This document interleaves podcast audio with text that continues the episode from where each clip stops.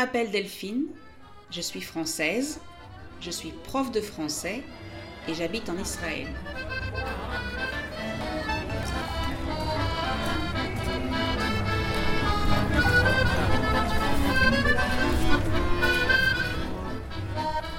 Je veux vous aider à parler mieux en français.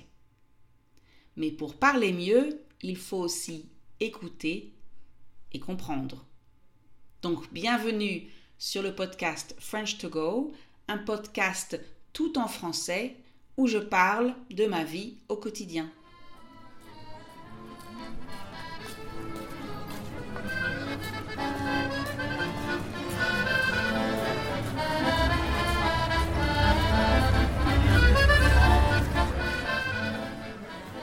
Dans le monde actuel, chaque jour correspond à une journée mondiale ou nationale.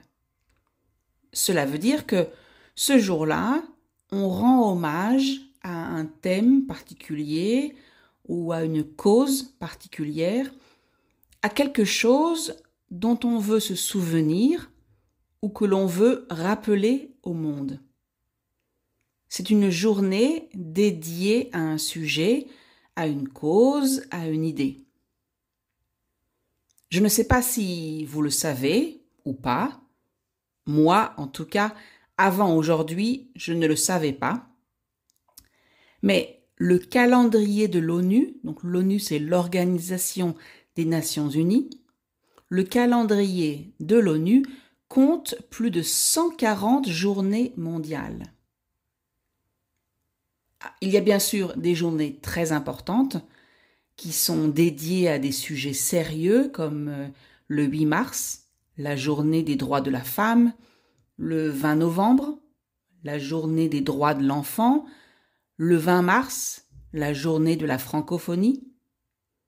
Et il y a aussi des journées plus superficielles.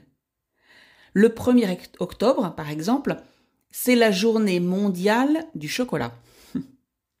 Et le 15 décembre, c'est la journée internationale du pull de Noël. Alors là, je crois vraiment qu'on a atteint un degré de stupidité absolue. Je veux dire par là que on est arrivé au point le plus haut de la stupidité.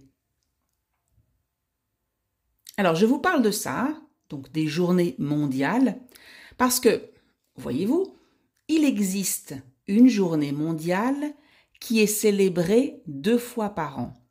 Oui, deux fois par an. Et quand je vous dirai le thème de cette journée, vous comprendrez pourquoi. Il s'agit de la journée internationale des oiseaux migrateurs. Cette année, en 2023, elle a été célébrée le 13 mai et le 14 octobre. Pourquoi deux fois? Eh bien, évidemment parce que la migration des oiseaux est un cycle, c'est un aller-retour, donc un voyage des oiseaux vers les climats plus chauds en automne et un retour vers le nord au printemps. Il existe plusieurs euh, couloirs migrateurs pour les oiseaux, donc ça veut dire que il existe plusieurs parcours en fonction des continents et de l'origine des oiseaux. Et il se trouve qu'Israël est une étape importante, un endroit important pour les oiseaux qui font le voyage depuis l'Europe vers l'Afrique. J'ai lu qu'on estime, donc qu'on évalue, que un demi-milliard d'oiseaux transitent par Israël avant l'hiver. 500 millions d'oiseaux, plus de 450 espèces d'oiseaux, plus de 450 sortes d'oiseaux. C'est comme ça parce que Israël est situé entre l'Europe, l'Asie et l'Afrique, et aussi en raison du climat et des sources d'eau dans la région. Et chaque année, des scientifiques alors on les appelle les ornithologues. Ornithologues. Donc chaque année, euh, des scientifiques, mais aussi beaucoup de touristes viennent observer ces animaux. Pardon, ces oiseaux. Il existe plusieurs postes d'observation dans le pays, donc plusieurs endroits dans le pays où on peut observer les oiseaux.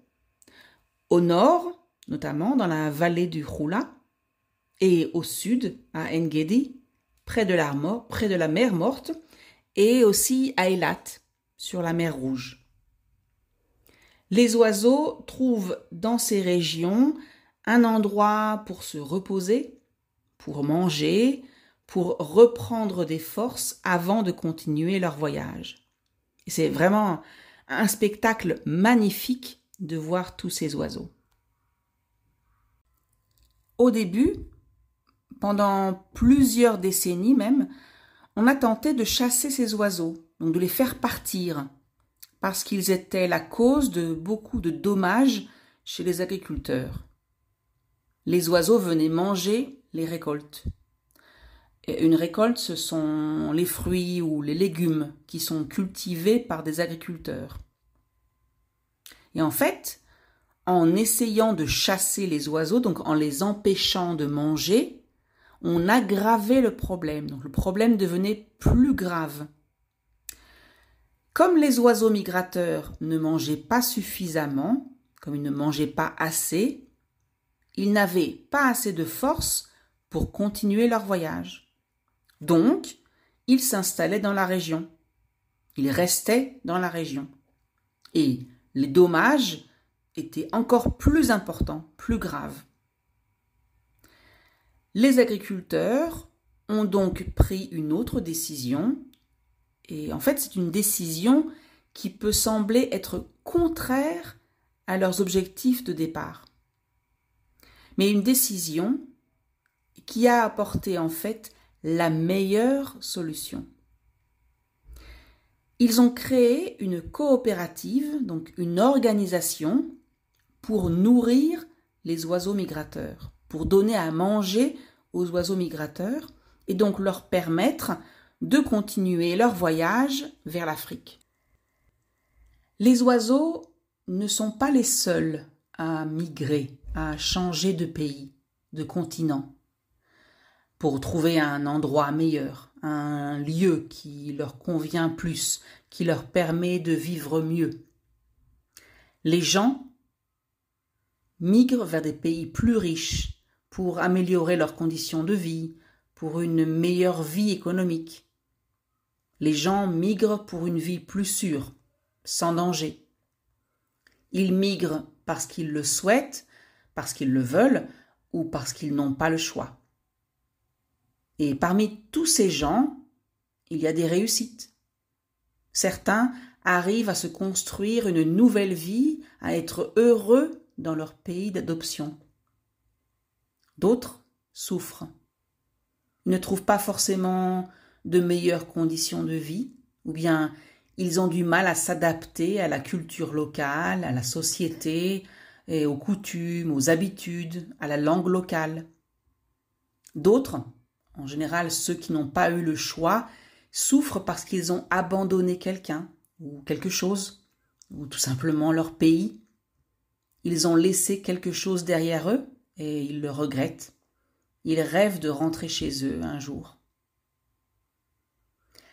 Aujourd'hui, il y a aussi la migration du plaisir. Alors je l'appelle comme ça parce que ce sont des gens qui ont déjà une belle vie dans leur pays d'origine. Ils ont souvent une carrière, une profession, euh, de l'argent, de bonnes conditions sociales. Ils sont libres de dire ce qu'ils veulent et de faire ce qu'ils veulent. Et pourtant, un jour, ils décident de quitter leur pays. Parfois temporairement, parfois dans l'idée que c'est définitif. Alors je dis dans l'idée que c'est définitif parce qu'en fait, on ne sait jamais. Et parfois, le temporaire devient définitif. J'en fais partie. Alors je sais de quoi je parle. Mais chaque personne a ses raisons. Et c'est difficile de généraliser. Je pense que aujourd'hui, c'est relativement facile de changer de pays. En tout cas, pour les Européens, les Américains, les Australiens, il est facile de s'installer dans un autre pays, d'acheter ou de louer un logement. Donc un logement, c'est un endroit euh, un, en fait, c'est un autre mot pour dire habitation, c'est un endroit où on habite. Donc aujourd'hui, c'est facile pour eux de trouver un logement.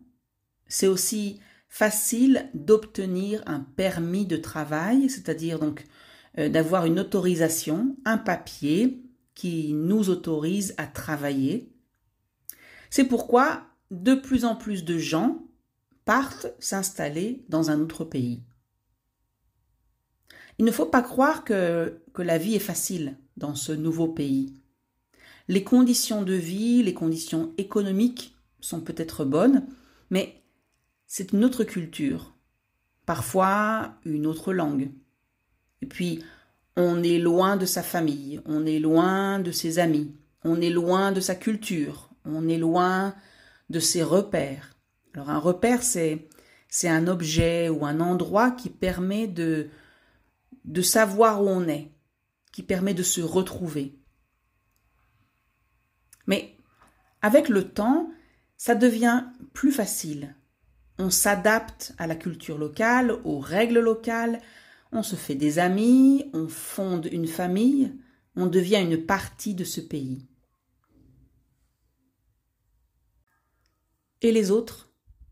Oui, les autres, ça veut dire les, gens qui sont là, enfin qui étaient là avant, ceux qui sont nés ici, ceux qui ont habité toute leur vie dans ce pays, ceux dont les grands-parents sont nés ici, ceux qui connaissent, qui ne connaissent que ce pays, ceux qui, qui rêvent peut-être parfois de s'installer ailleurs, dans un autre pays, mais qui choisissent de rester. Parce que c'est leur pays, parce que leur famille est là, leurs parents, leurs grands-parents, leurs ancêtres, parce qu'ils se sentent bien dans cette culture, dans ce pays. Donc, oui, les autres, les gens qui habitent là. Je pense qu'ils devraient faire comme les agriculteurs avec les oiseaux trouver une solution. Ne pas chercher à effacer le problème, à renvoyer le problème à quelqu'un d'autre. Je pense que, comme les agriculteurs avec les oiseaux, ils devraient trouver une solution pour que la vie de tous, leur vie et celle des migrants, soit meilleure. Accepter la situation, accepter le fait que d'autres gens sont là, et trouver la meilleure des solutions pour vivre ensemble et vivre bien.